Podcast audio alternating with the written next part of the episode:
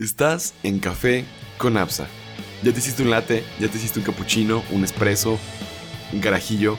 Prepáratelo, que el episodio del día de hoy está muy sabroso. Hice mis notas. Muy bien. La tengo que preparar, va a ser, o va a ser así al.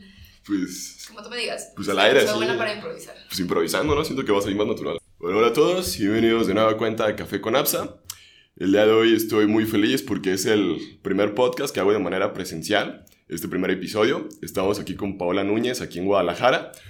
Paola, mucho gusto. ¿Cómo, cómo estás? ¿Cómo te encuentras? Gracias por la invitación. La verdad es que creo que no hay nada como ver a las personas. Sí, como que ya se extrañaba, ¿no? Todo esto. Y te voy a decir algo, siento que no es lo mismo alguien que conoces digitalmente a realmente conocerlo en persona y decir, sí, sí es la misma persona que veía en internet, ¿no? Entonces, O sea, ¿Eso te ha pasado cuando haces como, no sé, vi que haces muchos Instagram Lives? Sí. ¿Eso te pasa cuando conoces a la persona de manera digital o física? De repente sí, o sea que los, no sé, yo, yo seguía a un chavo, no voy a decir su nombre, en Instagram y yo decía, wow, lo conocí en persona y dije, no, es que no vibra igual, o sea, y otras personas que digo, totalmente son la misma persona. Oye, pero pues vi que todo el día te la pasas haciendo Instagram Lives, ¿no? Con personas diferentes y todo. Más o menos. Más o menos. Una vez a la semana. Sí. Oye, pues vi que eres experta en marcas, das asesorías, pues aquí también CEO de Nimbus, también tienes un podcast. No manches, ¿cómo le haces para estar organizada y poder realizar todo? Trato de ser como muy productiva en mis momentos de estar trabajando, eh, organizada, de literal poner hasta mi Google Calendar a qué hora voy a hacer ejercicio, eh, a qué hora me tengo que despertar. Si soy medio intensa de que madrugo ¿Que eres del club de las 5 de la mañana? cinco y media. ¿5 y media? Y los miércoles no me despierto temprano, o sea, es mi ombligo de semana de levantarme más tarde, si no, no aguanto. Y también es pues mucha mm, disciplina de entre semana, pues cumplir con tus horas de sueño y no, no desvelarte tanto y así. Entonces te vas a dormir temprano, Como 10 y media, 11. 10 y media, 11. Ayer me desvelé y por eso no me levanté hoy temprano. Pasa. ¿Te quedaste viendo Netflix un rato? No, salí a cenar, entonces pues está complicado. No, pues sí me imagino, porque Sí. es también llevar ese balance, ¿no? De la vida social. Correcto. Oye, pues me gustaría que, pues ahorita estuvimos, antes de empezar el podcast, estuvimos platicando respecto a que hiciste un voluntariado en Nicaragua. O sea, ¿cómo fue que llegaste al voluntariado? O sea, ¿cómo estuvo toda esa experiencia? En la escuela donde yo estudiaba prepa, había como una opción de poderte mandar a donde estuviera la congregación. Entonces, eh, la verdad, no era porque yo dijera, ay, sí, soy súper creyente, o sea, honestamente no, sino era más como regresar lo que yo sentía que había sido afortunada de tener, como a los demás. Entonces, eh, fueron seis meses de dar clases en un kinder, de apoyar en un hospital, de mm, apoyar una casa de mujeres con discapacidad. Entonces, ayer lo platicaba con algunos empresarios a la hora de comer, les dije, es que si no lo hubiera hecho a esa edad, o sea, mis 18 años, ahorita qué esperanzas que pudiera decir, ay, adiós, yo me voy a hacer un voluntariado, pues no. Pues como que no puedes estar ni ausente, me imagino, aquí de tu oficina, ¿verdad? Exacto. O sea, actualmente no, espero que en unos años ya, ya jale solito. Oye, pero ¿cómo era ser maestra de kinder y todo? Bueno, o sea, a tus 18 años, ¿cómo era esa experiencia de, de tratar niños, de poderles enseñar algo, pues? Estuvo interesante porque yo cuando salí de prepa tenía dos opciones, o estudiar diseño y mercadotecnia o ser maestra de kinder, porque me gustaban los niños. Y creo que fue una perfecta, perfecta opción haberme dado un break y realmente pensar fríamente qué era lo que quería. Tuve la experiencia de ser maestra y me preocupaba más porque el letrero del pizarrón estuviera chido. Y dije, ok, lo mío tiene que ver con arte, tiene que ver con diseño, mercadotecnia, no tanto con enseñar. Me encantan los niños, pero dije, profesionalmente prefiero dedicarme acá. Entonces, estuvo padre porque tuve esa experiencia, me encantan, pero al final dije, no, vamos por acá. Y he aquí, ni. Entonces, desde niña con- soñabas con ser maestra? O sea, ¿te gustaba esa parte de, De enseñar. de enseñar? Y ahorita lo estoy haciendo, ¿sabes? O sea, creamos otra empresa que se llama Nimbus Academy Sí. eh, y también doy muchos webinars, como lo has visto. Entonces, al final se me acomodó todo. O sea, las dos cosas las tuve en un solo lugar. Pero, o sea, cuando eras niña eh, y tomabas clases de arte o algo, o sea, o desde, te, te inquietaba mucho esa parte, pues, de, de Sí. ponerte a pintar, dibujar o alguna cuestión. siempre fui muy, muy creativa. O sea, siempre me decían que pues tenía soluciones creativas o, no sé, desde las maquetas que te dejaban, me encantaba como ser de las que hacía las cosas más interesantes. Y poco a poco me fui yendo para la parte de mercadotecnia. Entonces, tú eres la que siempre llevaba las maquetas más bonitas en la primaria y Sí, todo. sí. Sí.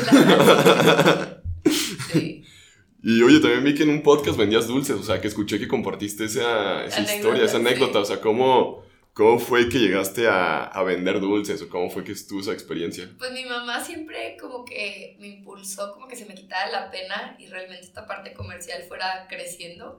Entonces estuvo chistoso porque mi hermano salía más tarde que yo de la escuela, entonces mi mamá tenía un taller de herrería, me mandó a hacer una mesita y literalmente me decía, si tú quieres comprarte algo, tiene que salir de ese topper. Entonces también creo que me, me generó esta cultura de decir, a ver, pues no todo es gratis, tienes que trabajar por ello. Y también de literalmente vender lo que fuera, porque en su momento fueron dulces y luego más adelante fueron tareas y, así, y ahorita, o sea, mi socio me dice, es que Paula, la verdad es que tienes muy buena habilidad como comercial, entonces al, al final eso es lo que hago aquí en la empresa. Y, y, fue pues, me fui forjando desde muy chiquita. ¿Pero no te daba pena en esos momentos como que la gente te dijera no o algo, o sea, cuando empezaste con los dulces?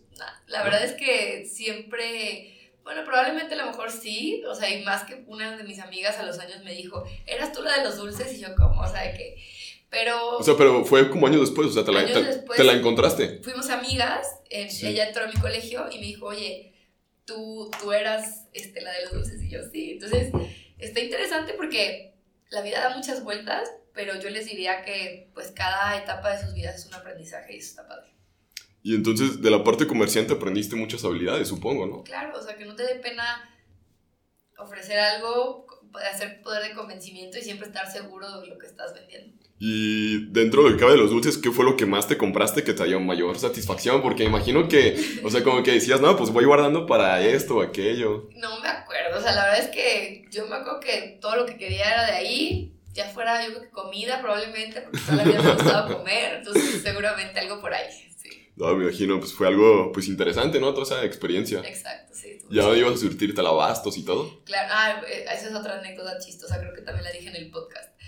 Mi mamá me mandaba a un lugar del mercado de abastos y me decía, él es el dueño, regateale a él para que te dé el precio más barato, ¿no? Entonces ya llegaba yo y era un señor japonés, chino, no sé, bueno, de origen asiático. Y en eso, a los años, llegan aquí a Nimbus a que les gestionábamos las redes. Sí. Y yo de que, ¿cómo? Y, me, y le decía al señor, y me dice, yo te conozco. Le dije, sí, yo era la niña que te regateaba. y mi corazón era al revés. Pero, pero está chistoso porque hasta ese poder de negociación, pues lo fui desarrollando poco a poco. Y ya también la relación, ¿no? Como que al verte te dio, le dio más confianza, pues, de, de, trabajar aquí con ustedes. Es sí. Wow, esto está, está interesante. Guadalajara es un rancho, Pues la verdad sí, porque de repente no, no te imaginas que una persona te la vuelvas a topar o algo. Es correcto. Oye, y también vi que pues trabajaste como UX designer, o sea, ¿cómo fue esa experiencia de tu parte, pues, de, de trabajar para hacer diseños o cómo, qué diseños hacías, pues? Estuvo interesante porque yo trabajaba en el área de marketing y diseño de una tequilera, o sea, nada que ver. En eso sale la primera generación de UX design en Wiseline y apliqué y la verdad traía una convocatoria como muy amplia y te hacían sentir como muy especial, ¿no? De que de 10.000 personas que aplicaron, solo quedaron 10. Entonces decías, wow, o sea, fui seleccionada. Eh, me mandaban de que eres una de las top students de, de, aquí y ya, o sea, parecía que ya iba a entrar como una etapa de, de que ya me iban a reclutar. En ese momento para mí, mi primer meta era entrar a Wiseline. O sea, la verdad me encantaba su cultura organizacional donde les daban de comer a los empleados, había refrigeradores con chelas todo el día. O sea, te tomabas tus chelas. Sí, literal, o sea, puedes estar así que trabajando y tu cervecita, hay canchas de básquet, hay de que mesas de ping pong, o sea, puffs, o sea, pues la verdad es que es un otro concepto de Tú, tú, gestionas tu tiempo, todo es por objetivos. Entonces yo decía, wow, entrar a esta empresa y adicionalmente pagaban bien pues me mandan un mail donde me dicen, Paola, lo sentimos, no fuiste seleccionada. No es broma que lloré, lloré, lloré. O sea, literalmente dije, ¿cómo es posible que no me hayan aceptado? De verdad sí estaba muy triste.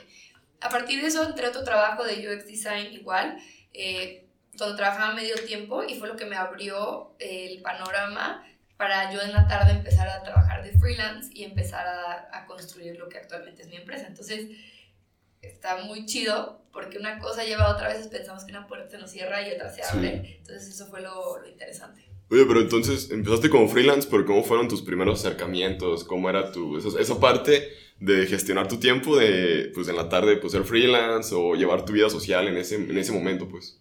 La verdad es que eso, esa época fue interesante porque trabajaba, ponle de 9 a 3 Y en la tarde, a veces me quedaba a comer ahí con mis ex jefes.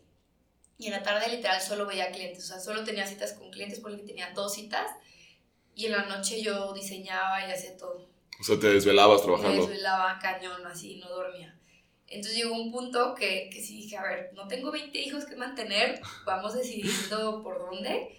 Y mis ex jefes me dijeron, Paula, ya pon tu agencia, porque uno de sus socios llegó, unas personas del gobierno, me dijeron, hay que poner una agencia. Y me decían, fírmale aquí y tú vas a liderar la agencia. Y me decían, es que ya tienes todo, Pablo, o sea, ¿para qué quieres un socio de ellos? Y yo, que no, es que, eh, pues no manches, son personas pues con poder, o sea, ¿por qué no me voy a asociar con ellos? Mil cláusulas y gracias a Dios a la mejor hora decidí no asociarme. Y, y empecé yo solita y después busqué a mi socio Alejandro, que es con quien empezamos. ¿Cómo fue tu experiencia de estar, pues ahora sí, de ser freelancer a ser empresaria? Me imagino que fue un camino un poco, pues duro, difícil, y como que también nos venden mucho esa idea del emprendimiento como algo muy romantizado en México, en el sentido de que es como la mejor forma de llegar a tener libertad financiera, pero yo siento como que lo romantizan tanto que realmente no vemos todos los fregadazos con los que nos topamos a la hora de andar caminando. O sea, ¿cómo ha sido tu, pues, tu caminar? O sea, de ¿Cómo dijiste? Ya no soy freelancer, ya soy un emprendimiento, ya soy una empresaria, ya soy esto. O sea, ¿cómo fue esas etapas? Son etapas interesantes. O sea, el primer paso, por ejemplo, con mi socio, ellos ya tenían, eh, había dos socios anteriormente, ellos ya tenían Nimbus, ya estaba la acta constitutiva y todo, y yo llegué y les dije, oigan, tengo estos clientes, eh, ¿qué onda? Entonces me dijeron, hay que ver cómo nos llevamos. Trabajábamos en el sótano de, de mi socio, veíamos a los clientes en café. O sea, ¿en el sótano te refieres a literalmente un sótano? Bueno, es un sótano medio de fresa, ¿eh? La casa de mi socio está muy bonita. Se escucha así que un sótano, bueno. Es como que suena muy estilo, no sé, muy estilo Estados Unidos. Ajá, muy... Él tenía como un cuartito, o sea, de la mitad del tamaño de donde estamos ahorita, sí. y él pintaba ahí. Entonces había una mesita y ahí chambeábamos porque no queríamos estar en la cocina con su mamá, este, pues no queríamos invadir la casa. Eh, y ya conforme fuimos creciendo, un día llegamos aquí y les dije, oigan, pues está esta casa, es de mi familia, mi mamá me dijo que nos la prestaba un año eh, y, y, lo que le quisiéramos arreglar a la casa. La casa estaba hecha pedazos, o sea, de que mil salitre, no estaba pintado como ahorita y no es broma que no teníamos ni dinero para contratar a la persona para que limpiara la casa, o sea, si estaba cañón como, como ir buscando esa alternativa.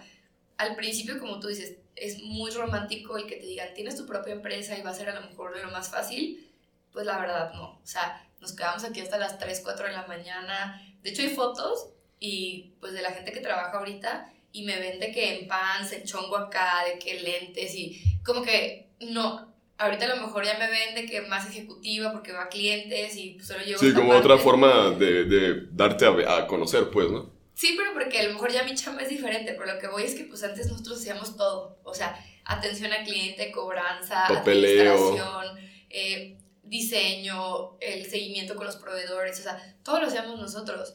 Entonces, sí tienes razón, o sea, esa parte romántica pues lleva un tiempo, yo llevo tres años, o sea, desde que empecé en Imbus, y pues sí ha sido una evolución eh, interesante donde pues sí es mucho sacrificio, vida social cero, eh, cuidarme o hacer ejercicio como actualmente lo hago, cero, eh, cansada, no, sin dinero, o sea, está cañón. Digo, porque pues está primero el sueldo, yo creo que de tus trabajadores o colaboradores que están aquí contigo, que tener para los proveedores, la luz, y como Exacto. que llega un momento en que dices, no, pues, ¿qué me toca a mí? Exacto, o sea, sí está cañón, y entonces la intención es siempre como que tampoco perder la esperanza. Creo que muchos jóvenes eh, empiezan a vivir esta parte de frustración y dicen, no, adiós, y creo que es como también tener muy claro hacia dónde quieres llevar tu empresa y pues hoy puedo decir que ya tengo hasta una chava que me ayuda, que es mi asistente, que me apoya y digo, jamás hubiera visualizado eso en hace tres años. O sea, tú de, tú de niña, ¿cómo te veías, no sé, a tus 20, 30 años, por ejemplo? O sea, ¿cómo te imaginabas que ibas a hacer? O sea, que ibas a ser una empresaria, que ibas a estar de colaboradora en algún lugar o cuál era tu visión?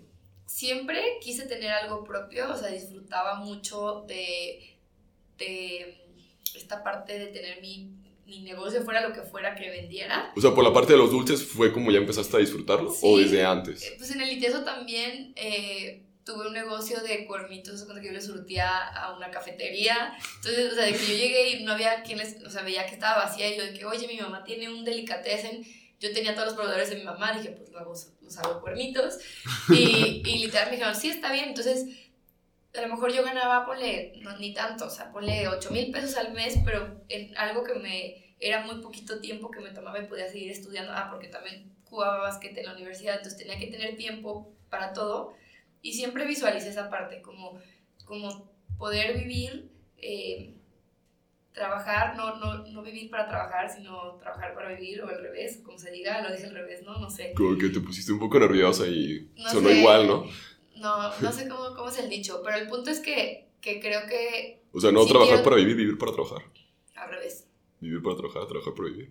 Bueno, lo dejaremos pendiente para otro día. Sí lo entendieron, el punto es que no quiero vivir trabajando siempre y, y el chiste es disfrutar ese proceso y así me veía, o sea, me visualizaba eh, que disfrutara lo que hiciera y también hacer lo que me gusta por fuera, que no nada más fuera trabajo. Entonces, que casi casi en ese momento de los cuernitos, tú nomás llegabas con tu mamá, los recogías, los llevabas al ITESO te pagaban. Yo los hacía. Ah, tú los hacías. Yo los hacía en la noche cuando llegaba el ITESO, sí. Pero ¿a qué, qué, momento los hacías? O sea, me imagino que llegabas ya bien cansada por el básquetbol, tareas, pendientes. Sí. O sea, ¿cuántos cuernitos hacías en ese momento? Sí, surteamos como unos 300 a la semana, o sea, bueno.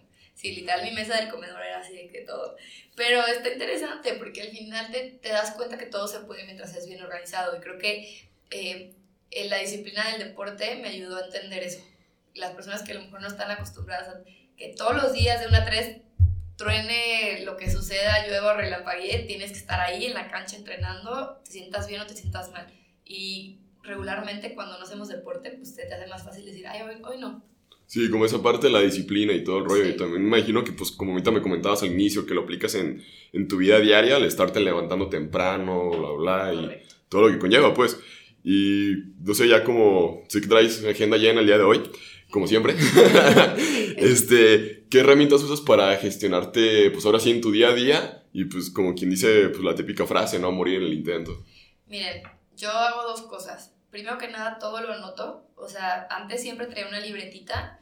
La verdad es que luego pasaba que nunca volví a revisar la libreta. Entonces, en mi iCloud, o sea, tengo que si anoto en el celular, se vea en la compu. Entonces, todo lo que puedan tener en la nube sin necesidad de tener como más herramientas ayuda a facilitar la gestión. Entonces, si son las notas, o sea, voy en el coche y si me ocurre algo o un cliente me está diciendo algo y lo noto ahí, pongo de que el nombre de la persona, la fecha y de qué me estaba hablando. Y eso ayuda a no confiar en mi memoria, porque cuando confiamos en nuestra memoria, no se puede.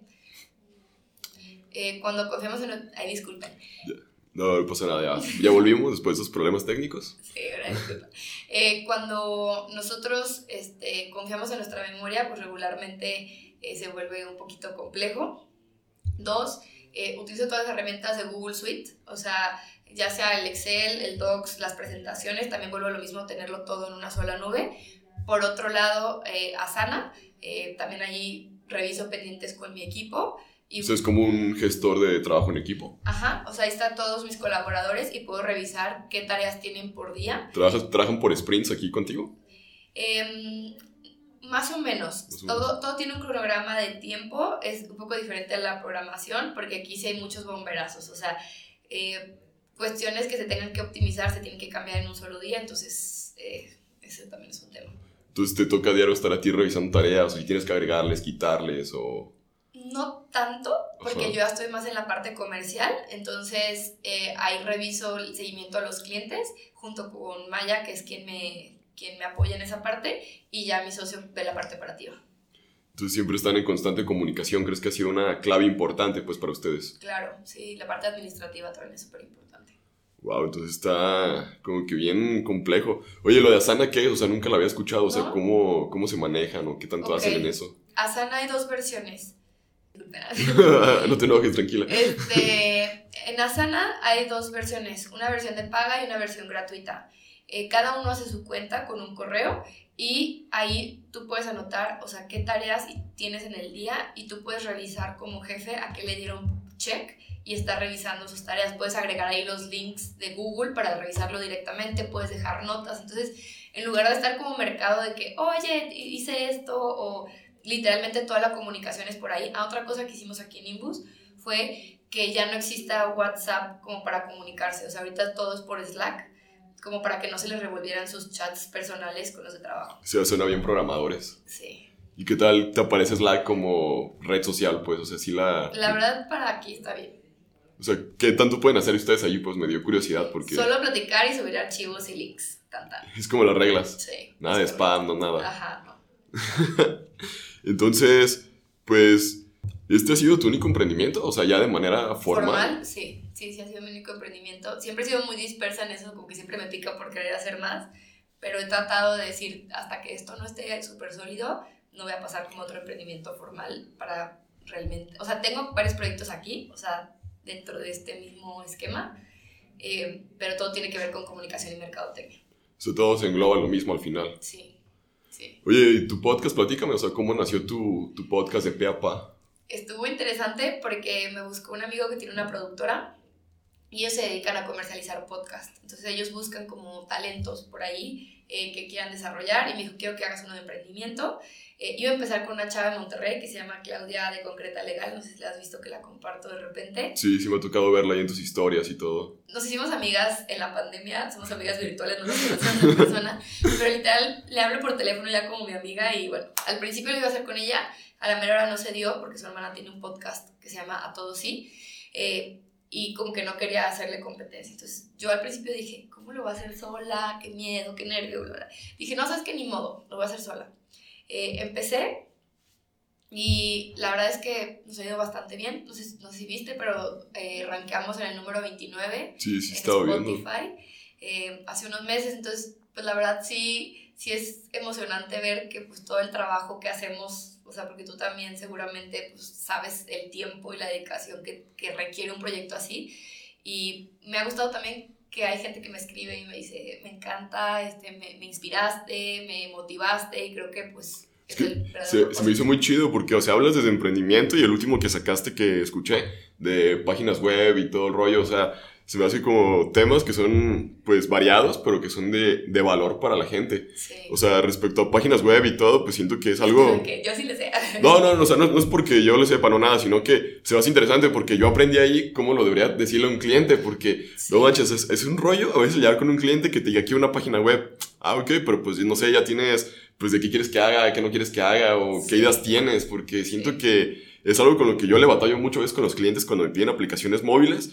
¿Cómo le haces tú para esa parte de que llega un cliente y te diga, no, pues quiero crecer mi marca de mi negocio o marca personal? O sea, ¿cómo son esos pasos o... Yo siento que honestidad ante todo y peras y manzanas. O sea, como tú lo acabas de decir, entre más técnico seas, pues a lo mejor no te van a entender. Entonces lo tienes que bajar a un idioma que ellos entiendan y creo que ha sido lo que he tratado de hacer en mi podcast. O sea, bajarlo a, a explicar las cuestiones de negocios con peras y manzanas y tratar de ser lo más transparente conforme a mi experiencia. A lo mejor no, no somos eh, el empresario más grande de México, pero creo que muchas personas van pues un poquito más atrás que nosotros y claro que los podemos apoyar a, crecer. ¿Y cómo es como un proceso creativo, o sea, de cuando tú empezaste como freelancer para trabajar así con tus clientes, o sea, en el sentido de, de las ideas, tenías un board, tenías post-its, tenías una libreta donde dibujabas, o cómo era todo eso? Pues el proceso y la metodología era mucho más básica de lo que hacemos ahorita. Creo que gracias a Dios hemos tenido la oportunidad de trabajar con varios consultores, donde actualmente hay una estrategia de investigación, etcétera. En aquel entonces era simplemente investigar un poco, bocetar y ya pasarlo a vectores, que era pues en ilustrador y tan tan.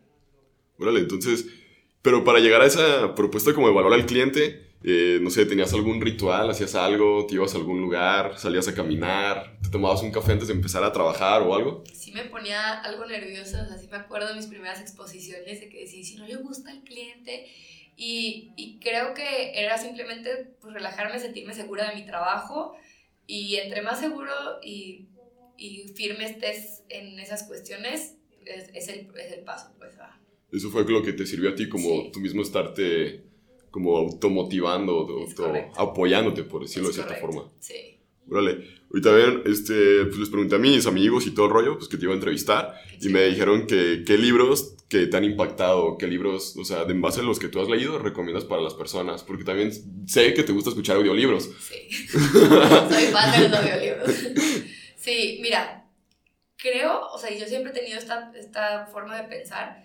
Puedes ser una persona súper talentosa en cuestión de negocios o puedes ser muy listo, pero si tú no lo crees, o sea, creo que de ahí este, sale todo. O sea, hay una chava aquí en Nimbus que yo la creo súper talentosa y ella no se la cree, o sea, ella, ella siempre se hace chiquita y creo que eh, cuando tú realmente crees que eres suficiente para la vida, de ahí todo parte. Entonces van a decir que qué cursi, a lo mejor van a decir, Paola, ¿por qué me vas a poner a leer un libro de superación personal? Pero creo que si tú estás bien contigo mismo y te la crees que eres un fregón, de ahí todo se va a dar dando. Entonces se llama I Am Enough. Eh, es una autora inglesa, güerita, no me acuerdo el nombre, lo vamos a investigar y lo vamos a poner aquí en la descripción. Sí, claro. Este, la verdad, a mí ese libro me, me cambió mucho eh, la percepción de, de porque a veces no creemos que somos suficientes para todo, ¿no? O sea, desde merecer tener una empresa súper chingona, ganar más, este, vernos bien, etc. Órale.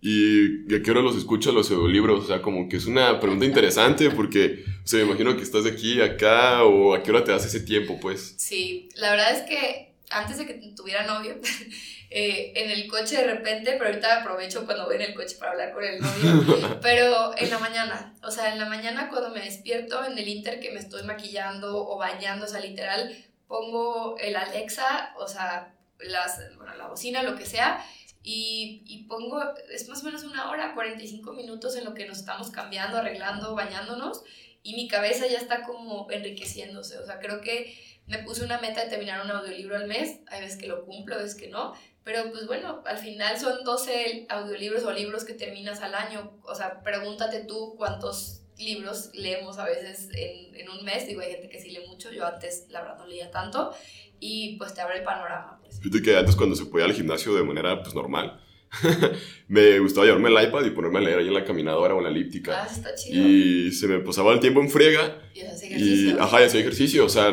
yo iba más bien por tener, hacerme el tiempo de leer en el gimnasio y no tanto por la parte del ejercicio. Qué chido. Y era una forma como de, pues en vez de estar, no sé, acostado en la casa o algo viendo Netflix, que es lo más común, pues me ponía a leer un libro y llegué a leer como tres, cuatro libros así en tres meses. O sea, Wow, algo wow. que llevas como que agarrando filo y te daban más ganas de ir al gimnasio a leer que a, a veces a la caminadora y todo. El libro de Atomic Habits. El de há- hábitos atómicos me lo aventé en la caminadora. Ah, pues eh, habla de eso, o sea que cuando tienes una tarea que te cuesta trabajo hacer, eh, entrelázala con algo que sí disfrutes hacer. Sí. Entonces, yo también cuando tenía muchos mensajes o en Instagram o WhatsApp, que me frustraba de que veía muchos mensajes sin contestar, también me subía a la caminadora y decía, en lugar de estar acostada, mejor aprovecho el tiempo y... O sea, te ponías a contestar ahí los mensajes. Sí, decía, mi mamá tiene una caminadora en su cuarto, entonces literal, o sea, decía, en lugar de estar sentada, mejor me pongo a contestarlos y, y también ayudaba a que decía, bueno, hice ejercicio y hice una tarea que no me encanta.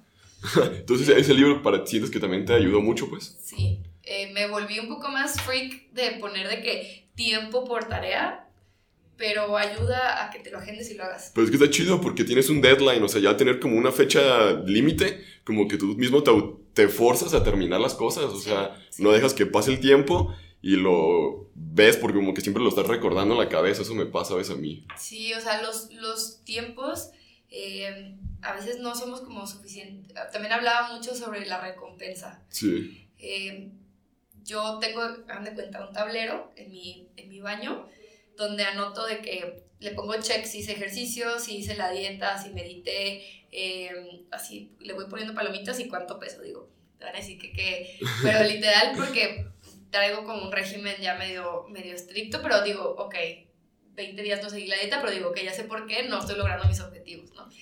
Y eso me ha ayudado a, a esta parte de, de Atomic Habits también de decir, a ver, ¿qué está pasando? Llevar récord y, y ver cómo puedo mejorar el siguiente mes. Sí, se va, es interesante porque al final del día te vuelves consciente de lo que estás haciendo, porque por ejemplo también he platicado mucho con mis amigos o personas que conozco, me dicen que a veces no saben en qué se gastan el dinero. Ah, sí. Y yo llevaba, o sea, yo durante mucho tiempo llevé un control como de mis gastos, tanto gastos e ingresos, y se me hacía interesante porque decía, ah, cabrón, que me gasté los 500 pedos. Ah, pues fue en esto, esto, esto y aquello. Y dices, ah, o sea, como que... Y ya te da tristeza después. Ah, pues no, a lo mejor no tanta tristeza, pero dices, ah, cabrón, ya sé en qué se fueron. O sea, como Sí. que te cae como el 20, como decimos aquí en México, y se me hace, pues padre esa parte de como llevar la parte de los hábitos. sí. Pero no te da flojera a veces como que llegar y tenemos que checar, o también, también o cómo le haces para no perder como esa, pues, disciplina, porque pues la motivación se pierde al final del día, pero la disciplina de diario y llegar y, y hacerlo, o lo tienes en un lugar muy fácil de ver, o como... Literal es un, está grandote. o sea, lo puedo ver perfectamente y a final de mes me gusta hacer la recapitulación de cómo está.